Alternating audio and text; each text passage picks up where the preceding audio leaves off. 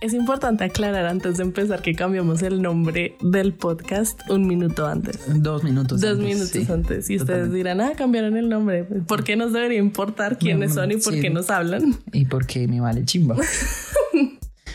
pero, Pero, ¿qué? ¿Qué vas a decir? pero creo que es importante aclarar que el nombre anterior no era muy relevante para nuestras aspiraciones que en este O podcast. tal vez no nos permitía hacer mucho y queremos hacer mucho. O tal vez no nos importaba lo que queríamos lograr. Y cuando, cuando nos dimos cuenta que queríamos lograr, pues evidentemente el nombre llegó como una Como iluminación. eso, como un bombillito. Y ustedes dirán, bueno, sí, ajá, ¿de qué hablan? ¿De qué putas están hablando? ¿Qué van a decir? ¿Qué van a decir el día de hoy?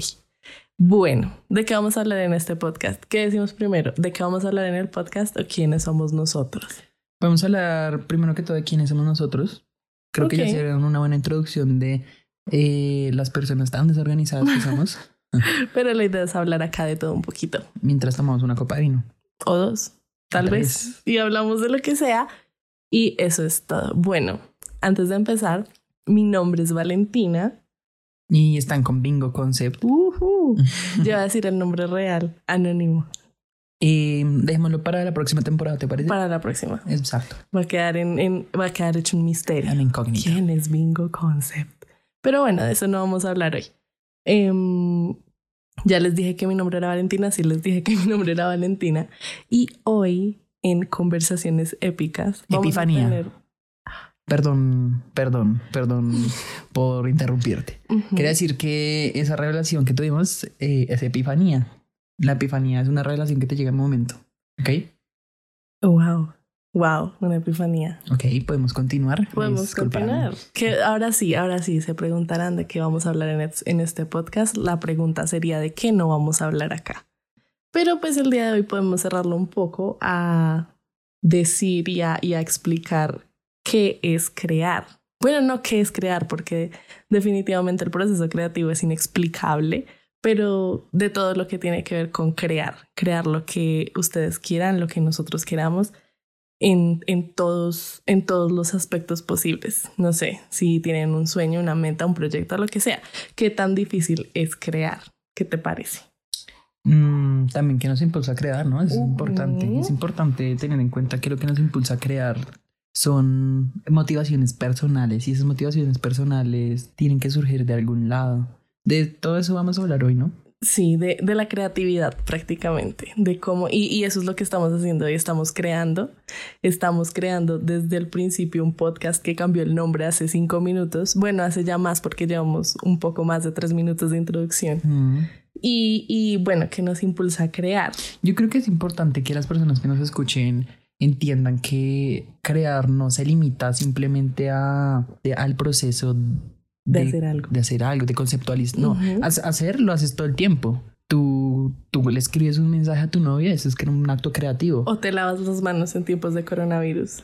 Sí, creo que pensar, por ejemplo, yo, yo me lavo las manos, yo me lavo las manos y no estoy pensando en el orden que me están hablando en, en las noticias, por ejemplo. Ajá. Yo creo mi orden, el orden que yo creo posible y factible.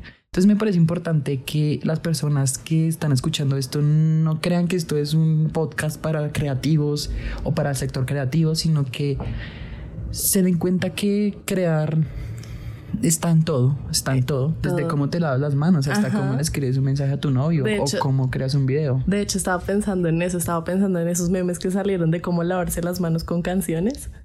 Que decía como, ¿cómo lavarse las manos con... Es una, una canción de Selena Quintanilla o algo así. Y la vi como una con una Bad Bunny también. Mm. Sí, sí, sí, sí. Entonces eso es crear y tiene un impacto y puede ser un impacto individual, un impacto colectivo y esa es la idea. Y bueno, creamos a partir de nuestras creencias, sentimientos, pensamientos y demás o son esas creencias, sentimientos y pensamientos los que crean por nosotros. ¿Tú crees que crear es difícil?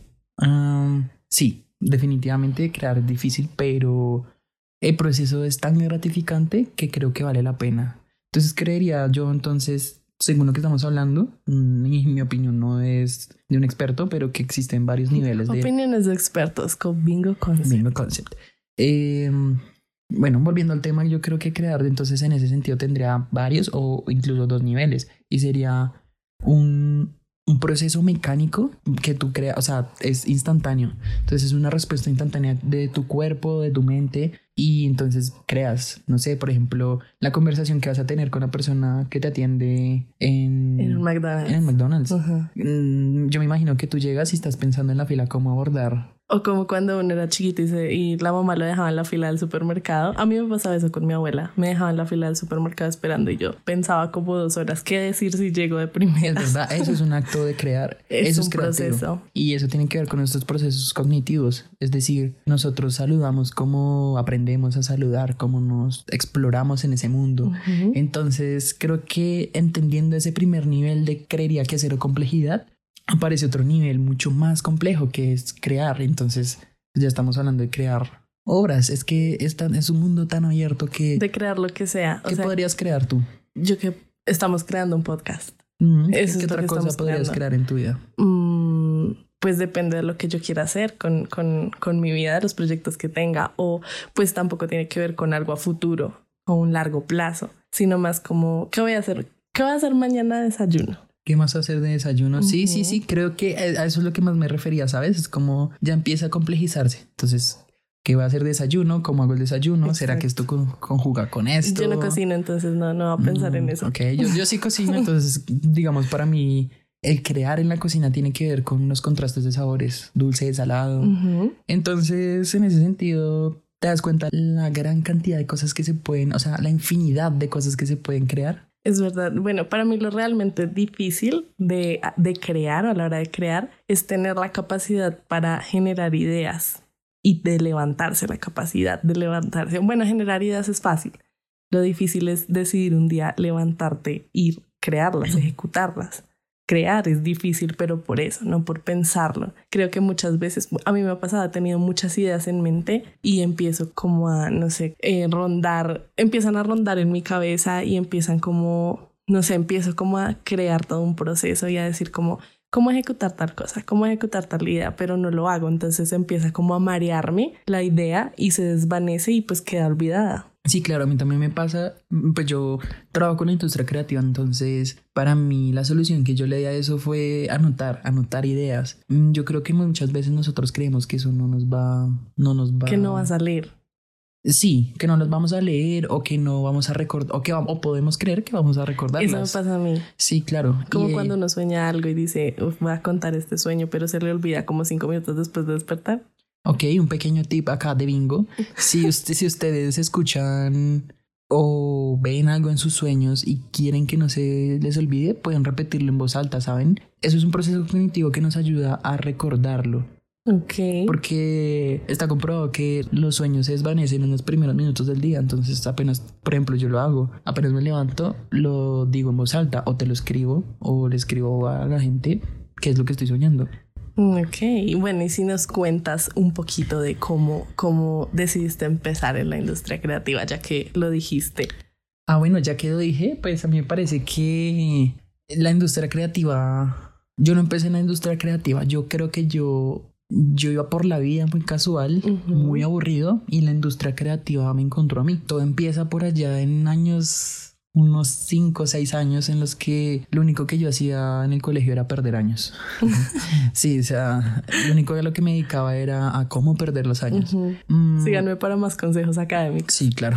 Entonces, por ejemplo, yo, yo no encontraba una motivación en el colegio y aparte me sentía muy aburrido, sabía que eso no se acoplaba a mí. Aparte vi un documental que se llama La educación prohibida y creo que me rayó tanto que el colegio para mí perdió un significado. Entonces yo tenía casi que todo el tiempo libre para mí, todo el tiempo. Y eso a la final te va creando en la cabeza una necesidad de hacer algo una necesidad que se suple con muchas cosas. Pueden ser vicios, por ejemplo, pueden ser malos hábitos. Ujú. Mm, yo no, acá no les voy a decir que no tengo malos hábitos, pero sí siento que mi hábito se convirtió en crear, en hacer cosas. Entonces yo empecé a pintar, empecé a hacer muchas cosas como por ejemplo manualidades, porque siempre me llamó la atención. También me gustaban mucho los videos, me gustaban mucho los videos y yo pasaba tiempo, pasaba mucho Ujú. tiempo viendo videos. Y mm, después de eso apareció en mi vida un amigo, un amigo que necesitaba videos fotos porque él ya tenía como meta ser un cantante. Él tenía como meta estar en una industria creativa. Entonces él habla al ver que yo hacía cosas cosas, cosas, hacía cosas, no tenía nada estructurado, no podía decir como yo hago. Hago esto de esta forma. Sí. No solo lo hago y ya. Exacto, es, como te podía presentar una pintura y te podía mostrar una foto y te podría mostrar un cuadro con macarrones. Sí, sí. Son cosas que me gustaban mucho y, y, me gustaba, me gustaba invertir tiempo en ese tipo de cosas. Entonces apareció él, empezamos a hacer fotos, empezamos a hacer videos con el celular inicialmente y... Bueno, eso, eso, eso me parece un punto importante el hecho de hacerle entender a la gente que para crear no se necesita, no se necesita tener mucho material, o sea, no necesitas tener, digamos, si quieres hacer videos, como en tu caso, no necesitas los mejores equipos para producir algo bueno, sino necesitas es como creatividad, innovación. Exacto, yo, yo sé que la creatividad es, o sea, cuando tú dices creatividad, asusta un poco, asusta un poco para quienes nos estamos enfrentando al principio a crear algo, ¿sí? Yo hablo en mi punto personal de crear videos y material audiovisual, pero creo que muchas personas pueden escuchar cosas que los motivan a crear empresas, a crear procesos de... Sí, sí lo que sea, o sea, desde una foto hasta una gran empresa, una marca de ropa o un restaurante, lo que sea, todo lo que se quiera crear. Y no hay escala, no, no tiene que ser a gran escala, puede ser lo que uno quiera. Pero bueno, o sea, es, es todo un proceso, no es solo como hacer lo que te gusta. Entonces, ¿qué ha sido? O sea, ¿cómo, cómo has afrontado todo el proceso? Lo bueno, lo malo, lo que tú dices como, ¿qué hice acá? Lo que quieres hacer. ¿Qué piensas sobre todo eso? Sí, claro, yo creo que el proceso es tan importante, el proceso en, el proceso creativo en la creación, en el arte y el diseño, tiene que ver con errores, por lo menos. Quiero hablar desde mi perspectiva personal, no me quiero meter en, en otros asuntos. Yo no cometo errores. Cometo. Ay, eso, eso lo dice este señor, el que pinta. Bob algo. Bob Ross. Ah. Sí, eh, no cometemos errores, sino. Descaches felices. Algo así. Algo así, no, no me gusta mucho Bob Ross, ¿sabes? No sé, a mí me gusta mucho ese, ese copy que maneja, esa frase. Ok, sí. Creo que el tema mercadeo con Bob Ross es bastante cool, porque finalmente Bob Ross no tiene una obra que te digas, wow. Sí, no tiene una vida, vida sí, el ligado. Sí, sí, sí. Pero el tema de marketing de Bob Ross es bastante cool. Pero bueno, volviendo al tema, aterrizándolo nuevamente. Sí aterrizándolo nuevamente, entonces me doy cuenta que en la creación de, en la creación, en, el, proceso, creativo. de las artes y el diseño, eh, tienes que darte cuenta que cometes errores y no te vas a dar cuenta de los errores que cometes y de las cosas en las que fallas si no estás creando. Para mí es un proceso que tiene que ver con crear, o sea, hacer, hacer y hacer y hacer. Si tú quieres hacer una foto, haz una foto con tu celular. Si tú quieres hacer un video, haz un video con tu celular. Pero si tú no cometes errores empezando, mm, pues es muy difícil que, que te des cuenta. es muy difícil que tú llegues a tener un nivel. Sí, Tú, no, tú no montas bicicleta y te das cuenta eh, antes de montar bicicleta de qué trata la, la estabilidad, por ejemplo. ¿Mm? Sí, claro, claro. Es algo que a mí me ha frenado mucho, siempre. Digamos también cuando hablábamos de, de que no es necesario tener eh, grandes equipos o materiales así que tú digas exclusivos o cosas muy caras, lo que sea. Em, eso me frenaba a mí mucho. Yo decía como quiero hacer algo, pero necesito tantas cosas que valen tanta plata, entonces no lo hago y no lo hacía. Y me pasó muchas veces. Pero creo que esa es una excusa que uno tiene para no empezar y para, para seguir procrastinando siempre. Sí, claro, porque es que eso tiene que ver con el esfuerzo mental que implica pensar en la frustración que puedes tener en algún momento. Eso también puede implicar eh, sentirte mal contigo, compararte con otras personas que hacen lo que tú quieres hacer es bastante peligroso, ¿sabes? Las comparaciones, las comparaciones son muy odiosas. La gente tiene mucha razón al decir eso porque cuando uno se compara con alguien, creo que pierde su esencia por querer superar a la gente. Y creo que hay que superarse a uno mismo. Una frase cliché, pero es verdad. Sí, es verdad. Y yo me doy cuenta de eso. Es como en la forma en que yo empecé a crear. Entonces, a mí me hacían encargos y yo me comparaba con otra gente y decía como, pero es que este video que está haciendo es una basura. Pero entonces tú te comienzas a dar cuenta de por qué es una basura porque a ti no te, porque ya no me llama la atención a mí mismo, porque ya no me llama a crear. Y, y creo que eso tiene que ver con el esfuerzo mental que eso implica, ¿sabes? Es de verdad que es un esfuerzo mental en tu cabeza y, y, la cabeza siempre va a buscar ahorrar recursos y protegerse. y protegerse. Entonces evidentemente va a ser mucho más cómodo quedarte viendo televisión todo el día viendo series. Que levantarte a hacer algo. Claro claro y no digo que ver series, escuchar música sea malo. No es malo. Porque eso también te va dando a ti un bagaje, un bagaje cultural, ¿sí? Mm, escuchar todas las canciones de Bad Bunny te va a dar un, bagaje cultural, por ejemplo. ¿Mm? Escuchar escuchar a las personas en los buses te da también un bagaje cultural. Cualquier hay cosa. Hay que explorar, hay que explorar. Eso, eso se llama cool hunting y es el hecho de que tienes que salir a ver lo que quieres o no lo que quieres, sino a ver a los demás para saber tú qué quieres. Entonces es, es eso hace parte del proceso y, y creo que creo que se dejan las, las excusas a un lado una vez te paras y dices, bueno, ya me tocó, me tocó hacerlo. Y creo que es lo que nos pasó hoy. O por lo menos a mí. Exacto. Nosotros llevamos planeando este podcast hace, hace mucho tiempo, pero creo que como lo estamos haciendo en, en pareja, eh, es mucho más fácil, ¿sabes? Porque yo te motivo a ti, tú me motivas a mí. Entonces, ese tipo de cosas mm, van ahorrando recursos para la cabeza. Es como, no tengo que pensar todo el tiempo, ¿será que me van a escuchar? ¿Será que no me van a escuchar? ¿Será que voy a hablar bien? A mí eso me da miedo. O sea, el hecho de que la gente no me escuchara. Y siempre me ha gustado hablar mucho, pero me, me conflictúa muchísimo también que la gente no me escuche o de pronto que vaya a pensar o que vaya a hacer, que vaya a decir. Y, y creo que el crear o mejor dicho decidir un día iniciar algo, así el cuerpo lo impida y la mente, la mente trate de sabotearte porque siempre tratamos de sabotearnos a nosotros mismos el crear se convierte en un acto valiente porque va en pro del impacto que quieres generar sin importar a qué escala, que era lo que yo estaba mencionando ahorita, que no importa si es para una persona, para muchas, para ti mismo, para tu perro. Es, yo digo lo, de, lo del perro o lo de la mascota porque cuando yo era chiquita con mi prima, yo sé que lo va a escuchar, entonces Gabriela recuerda esto. Y con mi prima nosotros disfrazábamos a mi perro y le decíamos el rey Yoko y le hacíamos canciones. Ah, y, y Yoko se perdió y lloramos mucho y nosotras le hacíamos canciones y cantábamos las canciones en la terraza para ver si volvía. Entonces, no importa para quién sea lo que tú quieras crear, si es para ti mismo o si es para alguien más o para lo que sea, crear conlleva abrirse de una forma no, no convencional. Y pues así, así logras quedarte en la mente de quien observa lo que haces y la idea de crear es hacer lo que eres y ser lo que creas, porque también si vas a crear algo que tú no eres o que tú no crees o algo solo, no sé, a veces por, por vender, por impresionar, por generar un impacto superficial, pues entonces es crear en vano, porque creo que crear conlleva em, a crecer como persona antes que los demás te vean. Sí, sí, yo eso lo vi a saber hasta hace muy poco porque cuando yo creaba también me interesaba impactar a otras personas y ni siquiera impactar en una forma positiva. Simplemente quería que me notaran y que supieran que yo hacía cosas. Como la morra castrosa del salón que quiere llamar la atención todo el tiempo. Básicamente, pero en redes sociales, ¿ok?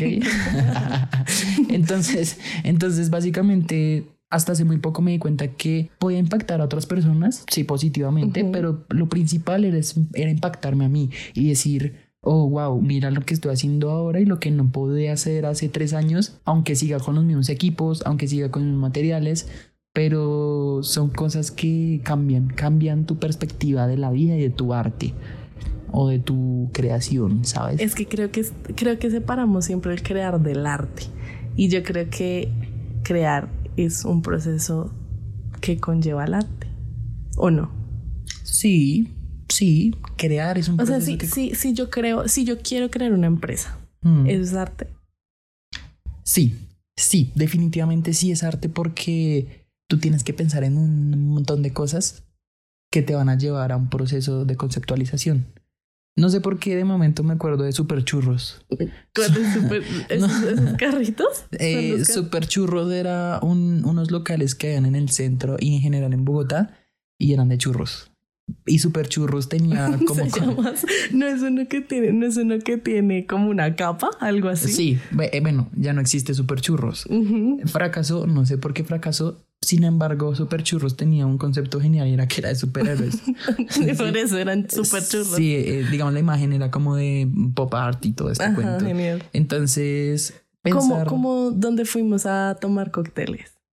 Una vez fuimos a tomar cócteles por el centro de Bogotá, en un lugar así tipo super churros, pero sería como super cócteles. Super cócteles, sí, como pop art y, rock y a quien le gusta el rock. Ah, el rock y los cócteles. Pero volviendo al tema del- de, los churros, eh, para crear esa empresa de churros tuvieron que pasar muchas cosas por la cabeza de quien lo hizo y a quién se le iba a imaginar. O sea, ¿por qué alguien vincula dos cosas aparentemente tan distintas?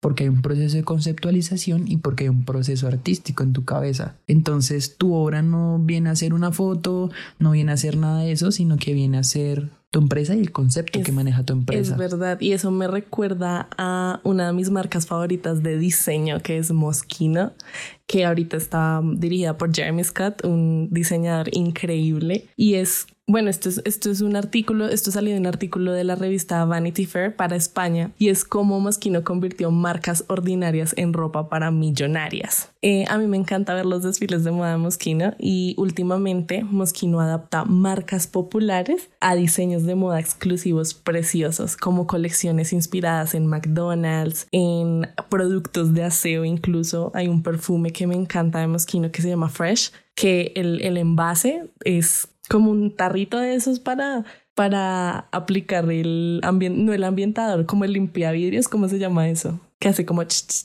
El spray. Bueno, es un spray, sí. El algo así. atomizador. Eso, Sí. no, sí. Bueno, digamos que es, un atomizador.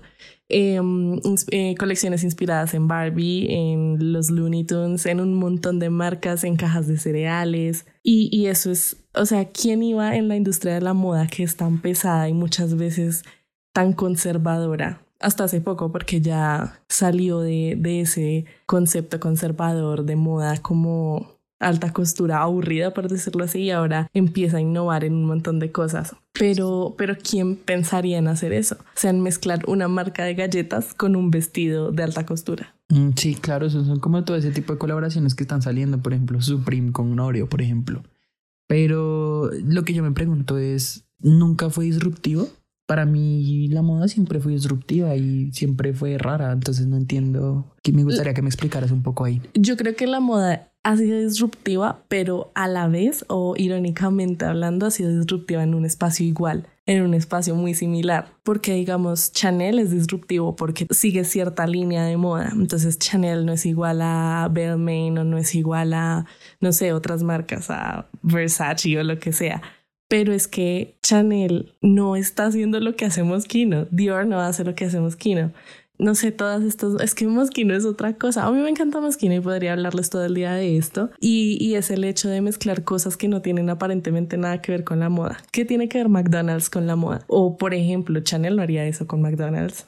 Claro, pero no podremos alejarnos del hecho de que McDonald's puede ser parte de la moda y no necesariamente desde la ropa. Precisamente por eso Moschino tiende esas ideas. Eso es, es vincular. Es como, Las vincula, Es como vincular sí. el pop art con churros. Con churros. ¿Quién lo imaginaría? O sea, super churros es el Moschino de los churros. es verdad, es verdad, es verdad. Es una buena A una muy gran escala, pero, pero lo es. Bueno, sí, pero Super Churros no se queda atrás. Y, y bueno, eh, cómo, bueno, cómo convertir, y eso, de eso les hablaba, cómo convertir una marca de moda en un discurso acerca de marcas que no tienen nada que ver con moda. Digamos Bob Esponja, Bob que tiene que ver con moda. O Looney Tunes. O. Looney Tunes. Barbie sí, pero, pero pues convertir eso en una realidad creo que también inspira a la gente que consume esas marcas a verse como, como, persona, como seres de fantasía. Seres de fantasía. Yo creería que te ve más, o sea, si yo llegara a usar una ropa como la que nos, nos hablas tú, y yo los invito a que vean las imágenes, creo que me sentiría partícipe de la moda, más que un, un eslabón, ¿sabes? Es el sentimiento que yo tengo, no creo que sea real, pero, pero te hace a ti plantearte muchas cosas que están establecidas según el arte, según el diseño, según la creación. Entonces, plantearte ese tipo de cosas te hace dar cuenta que crear es un acto desde político hasta disruptivo, ¿sabes? Total, para crear hay que ser disruptivos y para innovar también. Si tú no eres disruptivo, yo siento que no estás creando, sino replicando. Claro, pero yo creo que eso genera mucha ansiedad, ¿sabes? ¿El Decirle- crear? Sí, no. Decirle a una persona que para crear hay que ser disruptivo. Porque seguramente no tenemos conocimiento de la disrupción. Y como es una palabra, seguramente lo vemos como una palabra rara. Y como decir disruptivo, no, ¿qué es eso? Por Dios, ayuda, mejor no hago nada. Pero ser disruptivo es prácticamente ser auténtico. Porque Es- la autenticidad te permite hacer cosas que nadie más va a hacer. Es verdad, yo intento ser disruptivo y tener un discurso desde lo que yo hago, que es pues la producción audiovisual. Y no necesariamente es porque esté cien- haciendo lo más wow del mundo o lo más original del mundo, pero sí estoy llevando un discurso y creo que cuando tú llevas un discurso propio, estás siendo muy disruptivo. Entonces, no es necesario tener equipos, no es necesario eh, ser el mejor pintor, no es necesario ser el mejor empresario. Simplemente hay que llevar a la realidad ese discurso que nosotros tenemos y que solo va a aparecer si creamos, si hacemos y si estamos intentando todo el tiempo y creando cosas nuevas. Entonces, en ese orden de ideas, la creación o el acto de crear, el proceso creativo no es una carrera, no es una carrera, no es una competencia, porque mucha gente lo ve así. Dice como tengo que crearlo mejor, pero no porque yo quiera crearlo mejor, sino porque tengo que superar a X o Y producto, persona, empresario, lo que sea. Sí, yo creo que es importante entender que mientras más colabores con personas y mientras más compartas tu discurso y mientras más acoples tu discurso a otros discursos, te vas a dar cuenta que crear es algo infinito, es infinito y tiene unas posibilidades que te van a hacer sentir a ti mucho mejor y van a ser satisfactorias después de haber pasado por todo ese proceso de, Como de frustración. de frustración exactamente. Y eso iba a decir, entonces, la ansiedad de la que me habla se puede convertir en algo emocionante que te va a llevar a seguir creando, en vez de dejarla como un sentimiento desagradable que impide hacerlo, porque yo me he visto muy limitada por la ansiedad. Entonces soy como, "Ay, estoy muy ansiosa, siento mucha ansiedad por cómo salgan las cosas, o decir como voy a convertir esa ansiedad en una emoción positiva para crear y generar la necesidad de crear a partir de eso. Sí, yo creo que eso es como la motivación y es lo que hablamos ahorita de, de cómo el cerebro ahorra recursos evitando que nosotros nos frustremos, evitando que nosotros tengamos... Evitando el llanto. Evitando el llanto, claramente, el dolor, ¿sabes? La dolor. frustración es dolorosa. Sí, ¿quién no ha llorado haciendo algo? Exactamente, pero creo que intentar e intentar es imposible que no lo logres. Es verdad. Yo, yo, yo digo eso, intentar es casi que una garantía para cumplir lo que quieras. No te va a salir a la primera, pero es imposible que si tú sigues intentando no lo logres. ¿Sabes qué es otra garantía? La, ¿Qué? La diversión. Si tú no te diviertes con lo que estás, cre- estás creando, en- creo que es- va a ser muy difícil, ¿sabes? Se va a convertir en un compromiso. En un compromiso. Como cuando uno tiene que levantarse a clase de 7 o algo así. A menos total. que sea la mejor clase del mundo, pero... Te vas a levantar con gusto si te estás divirtiendo. Exacto. Entonces creo que la diversión es algo importante, es algo importante en el proceso de creación y entonces tú te das cuenta cómo es al, al divertirte vas a sentir aún mucha más satisfacción y va a ser un placer para el cerebro crear y se va a convertir en un hábito crear Y en una necesidad. Claramente cada vez vas a querer más y más y más. claramente Así es, mamá, crear es mi droga. así es mamá perdón por no, No, saber de es el memes como tú proceso creativo.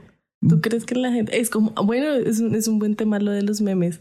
Claro Es como antes, como los memes del 2012, que era como eso de... Esos memes que eran como blanco y negro. sí claro eran viñetas Eso. Y ahora, ahora los memes de... Los memes actuales. Que son como con películas, con canciones, con insights. Claro, creo que los memes han evolucionado en ese sentido, ¿sabes? Es como se crearon y fueron siguiendo un proceso y ahora los memes son casi que inmediatos. Y los memes también se convierten en un discurso político. Claramente, claramente y, y disruptivo también. Y es divertido. Uf, entonces creo que eso lo podríamos tocar en un solo podcast. Los claro, memes. hay que anotarlo ahí. Los ¿no? memes te divierten, pero te hacen pensar mucho acerca de la actualidad, de lo que estás viviendo en, tus, en, en la sociedad o en, o en tu contexto. Y también te llaman como a crear. Sí, te llaman, te llaman porque a veces vas en el bus y vas pensando y dices, oh, este meme. O cuando tomas una foto y la foto no sale bien de una persona, piensas como en hacer un meme, un Claro, sticker. Claro. Es, es un muy buen ejemplo. No usar sé, memes. no sé si te has dado cuenta que ahora hay personas que están dedicadas a hacer memes y tienen un proceso cognitivo mucho más ágil. ¿Por qué? Porque se divierten haciendo memes. Aparte que crear memes es algo de rapidez también. Claro. Porque tienes que aprovechar las tendencias y la actualidad. Es como, no sé, no valdría la pena hacer un meme de no sé, ¿qué, ¿de qué podría ser un meme del coronavirus? Exactamente. Hacerlo en un año, pues ya para qué. Que es algo que pasaba hace 10 años con los memes que estaban en cuanto cabrón, yo los veía en cuanto cabrón. y eran viñetas y eran situaciones muy de la vida normal. Y esos memes de Forever Alone y cosas así. Ajá, de Trollface. ¿Qué otro? Fuquencio. Fuquencio. ¿Qué otro hay ahí? Eh... De los dibujaditos no me acuerdo, pero estaba, digamos, ese bebé que, que hacía así como con el puño. Sí, había. No, eso, eso O de un perro. Creo que eso ya es una evolución. Filosiraptor. O el chico que está drogado. O el chico que está drogado. Que ese sigue vigente hasta ahora, ¿no? Es, creo que es de los todavía. Que, creo que es de los que ha seguido sobreviviendo, sí, ¿sabes? Un, un, meme longevo. Pero sí, es muy longevo. Pero entonces son como van creciendo los memes y va creciendo la inmediatez. Entonces ocurre una situación acá en Bogotá y ya hay memes. Exacto. Y eso tiene que ver con un y proceso los memes creativo. también comunican. Yo he visto memes que no he entendido y yo sí, pero ¿qué es esto? Y cuando tú vas a los comentarios o, o al perfil de quien los publica, empiezas como a buscar a qué se debe ese meme y te puedes estar enterando de una noticia mundial. Sí, claro, yo creo que los memes son son algo importante. Creo que es una forma muy importante o real de llegarle ahora a los jóvenes y jóvenes que no les interesa mucho lo que está pasando, mucho su contexto. Eh, creo que es una forma bastante eficaz de llegar. Por eso no sé si te, estás, si te has dado cuenta que hay empresas que están empezando a utilizar memes. Eh, sí, eso es de hace rato. A mí mi empresa favorita a la hora de, de utilizar y de hacer memes es Duo, la de condones. ¿Por qué? Porque hace, o sea, hacen memes y piezas publicitarias al instante. Mejor dicho, no hacen memes. Aprovechan los memes para hacer piezas publicitarias geniales. Mi pieza favorita hasta ahora es la de Chimuelo. ¿Tú te acuerdas de Chimuelo? De Del pájaro. Chimuelo, recuerdo. de ese, de ese. Eh, cuando salió eso, cuando salió lo de Chimuelo, Dúo sacó una, una pieza que decía antes de enterrar, protege al pajarito antes de enterrarlo, algo, una vaina así, pero, pero es genial, es genial como una marca puede aprovechar eso y no solo una marca, también alguna persona involucrada en la política o una persona que quiera dar un discurso y ser escuchado de forma eficaz. Los memes son eficaces. Claramente son eficaces, pero también pueden ser peligrosos en ese sentido. ¿Por qué? Porque, por ejemplo, puedes usarlos para el mal, ¿sabes? Puedes viralizar una cosa. Ay, como cuando viralizan personas que luego se dan cuenta que tienen algún problema o alguna enfermedad o cosas así. ¿No has visto esas historias? Sí, claro, que resulta siendo, por ejemplo, Ay, historias como... irreales. Sí, sí, sí, sí. Como este señor que aparece en memes, como es un señor como en pantaloneta y sin camiseta que está como en una fiesta como en unos 15 años o un bautizo. Sí. Que la gente hacía muchos memes y decía como eh, yo llegando a la primera comunión de yo no sé quién, cosas así. Sí. Y se dieron cuenta que el señor era una persona autista. ¿Ves cómo pueden ser peligrosos los memes? Es decir, los memes pueden tener tanto impacto positivo como negativo. Y en ese sentido es importante también tener un criterio de consumo. Pero bueno, eso creo que es para otro, Otro otro podcast. podcast, ¿no?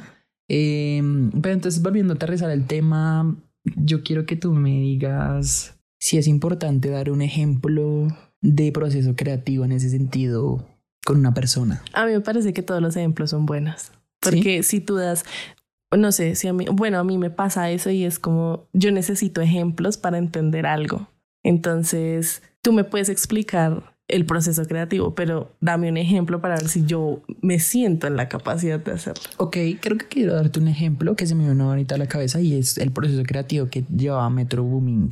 Y Metro Booming es un productor musical que ha trabajado y colaborado con Tony One Savage, con Drake, con Kanye West. Kanye West en The Life of Pablo. Oh, En- un álbum increíble. y, y Metro comenzó a crear beats a los 13 años con un computador portátil. O sea, sí hay una herramienta, sin embargo, me imagino que no era la mejor herramienta. Pero entonces cuando tú comienzas a darte cuenta que puedes hacer algo, van a sobrar. Los equipos vienen, Ujú. pero tu conceptualización y tu criterio y tu discurso no va a cambiar así tengas los mejores equipos. Claramente ayuda. Pero, Pero es un añadido. Es un como añadido. valor añadido. Exactamente. Entonces... O, eh, o más bien un valor añadido, sino creo que facilita no el proceso creativo, sino la ejecución. La ejecución, claramente, la facilita un montón. Sí, sí, sí. Entonces es como él quería divertirse haciendo, entendamos que él quería era hacer rap y como él empezó a crear y su proceso al crear rap le encantó tanto que ahí quedó y él se enganchó con la producción musical, tanto así que eh, él ha participado en uno de los, en la mayoría de los éxitos más cotizados y más Ok, reproducidos de Drake, De Drake, llama a Drake. Claro, de Drake, de 21 Savage en Bank Account. Eh, Bank Account es genial. Sí, Bank claro. Account es genial. Entonces, como todo puede surgir desde la diversión. Creo que es importante recordar la diversión. Desde que te guste, tiene mucho potencial. Pues no es como, mamá, me gusta distribuir drogas. Sí, no, no creo que eso sea. Tiene que ser cosas positivas. Sí, positivas. es como que le estás aportando todo el mundo en el que vives. Ya Exacto. creo que también es una necesidad que debe darse en todos los procesos que lleven los seres humanos. No necesariamente tienen que ser creativos, aunque vuelve el tema, todo, Todo- es creativo. Sí, todo es creativo. Entonces, eh, cuando tú generas una interacción, Esa es la volviendo al tema, interacción, cuando uno genera interacción, te das cuenta que hay motivos para cambiar tu entorno, por ejemplo. Puedes cambiar tu entorno y está genial, y me parece genial. No tienes que cambiar el mundo, pero creo que es una responsabilidad cambiar tu entorno. Por lo menos para ti. Por O lo menos para mí, sí, claramente. No, me refiero a que por lo menos para el cambiar el entorno tuyo, por lo menos. No tiene que ser como, no sé, crear, crear para impactar a toda la sociedad y cambiar todo el mundo. Desde que cambies tu estilo de vida, tu forma de ver el mundo, o tal vez la opinión de una persona o algo así, estás generando un impacto sumamente positivo que ayuda a cambiar posteriormente, posteriormente el mundo o la, Claro. la sociedad. Claro, una interacción. O sea, ya no podemos, ya no podemos limitarnos, o desde mi perspectiva, ya no podemos limitarnos a crear eh, nada pasivo. Todo tiene que ser interactivo. Exacto. Bueno, y en conclusión, lo importante que es Empezar. empezar. Empezar. Ajá. como super churros. Claro, claro, Yo me quedé empezar. con super churros en la Claro, cabeza. es que una vez lo hacemos, se convierte en algo adictivo, ¿sabes? Sí, en una necesidad y una necesidad que tiene que ser satisfecha todo el tiempo. Claramente. Entonces, eso lo que va a hacer es que te va a empezar a, a superarte. Te vas a superar tú mismo. Exacto. Y te emocionas, te emocionas por eso. O sea, es como muy satisfactorio saber que, digamos, el segundo podcast puede sonar mejor que el primero. Y la segunda temporada puede sonar mucho mejor que la pensando. primera. Y, y puede ser una buena idea. Exacto. Y bueno, es, es emocionante por eso y cada vez que decidimos ejecutar una idea que pasa en nuestra mente nos estamos superando. Y sea lo que sea, vale la pena hacer lo que se le dé la gana, como dijo Bad Bunny. Ah, no, yo hago lo que me dé la gana. yo hago lo que me dé la gana, como dice Bad Bunny. Bad Bunny, sí. Y, y funciona, de verdad, es un muy buen concepto si tú, lo utilizas de forma positiva. No es como Claramente. me voy a robar, yo hago lo que me dé la Mm, gana, me lo vender dijo Bad. Bunny. Pero, pero sí funciona para llevar a cabo un proceso creativo de algo que tú quieres demostrarle al mundo o a ti mismo. Funcione o no. Funcione o no, exacto. Igual, eh, si funciona, genial. Y si no, pues nos damos cuenta que estamos en camino a descubrir lo que somos mediante lo que hacemos. Y cada vez estamos más cerca de definirlo. Por eso mi llamado es a no detenernos, ¿sabes? A Hago un llamado al mundo. hago un llamado al mundo a que intentemos. Porque es imposible que tanto intentar. Es que es imposible. Entonces- inténtalo un millón de veces, que a la vez millón uno te sale. Exacto. Desde que te guste lo que estás haciendo, inténtalo. Inténtalo. Y no, y bueno, eso también es, es real. O sea, no perderle el gusto a lo que se hace solo porque no se ven resultados inmediatos. O buscar pegar, o buscar comercializarlo. Creo que nunca hay que dejar de lado el, el sentimiento de felicidad al crear, el sentimiento de. Y está bien querer comercializar lo que sea. O sea, si tú quieres ganar de tu arte, perfecto, pero eso no es lo primero. No, eso me parece genial. Es como no podemos cerrarnos al mundo y puedes vender lo que quieras. Pero, mm, pero me parece que es importante entender que para todo hay un mercado y que lo que tú quieras crear, si te gusta, puedes venderlo. Y puedes, de hecho, descubrir un mercado que no había estado expuesto. Exactamente. Y crear es, es un proceso chido. Exacto. Entonces, ¿en, en qué concluimos esto? en que hay que empezar, hay que hacer. Hay que Hay que, arriesgar. hay que frustrarse y hay que vivir el proceso porque también es necesario hacerlo, no acostumbrarnos a que todo nos sale bien. De pronto sale bien a la primera, de pronto sale bien a la vez número 188. Claramente, claramente va a ser, va a ser muy difícil, pero va a valer la pena, va a valer la pena y ese sentimiento va a irse con el tiempo, ¿sabes? O no sé, ¿Sabes también, quizás que se. ¿Sabes también que se va con el tiempo? ¿Qué? El podcast de hoy. Sí, entonces hasta acá yo creo que Sí, así creo que hasta acá queda porque podríamos quedarnos toda la noche hablando de esto. con conversaciones épicas. Épicas. Esto fue Conversaciones Épicas. ¿Les habíamos dicho el nombre al principio? Creo que no. Creo que no. Creo que sí. bienvenidos a Conversaciones Épicas. Bienvenidos cuando ya lo terminamos, pero igual bienvenidos porque vuelven para el segundo podcast. Así es, bienvenidos. Espero hayan disfrutado esta introducción de 40, 45 minutos Ujú. y los espero en... Los, espe- los esperas Los- tú, los espero yo también. Yo también los espero, pero los creo que, esperamos. creo que yo más, Ah, ¿sabes? ¿Tú más? Yo más, yo los espero más. Bueno, vamos a ver. Mi nombre es Valentina Y yo Bingo Concept y esto fue Conversaciones épicas.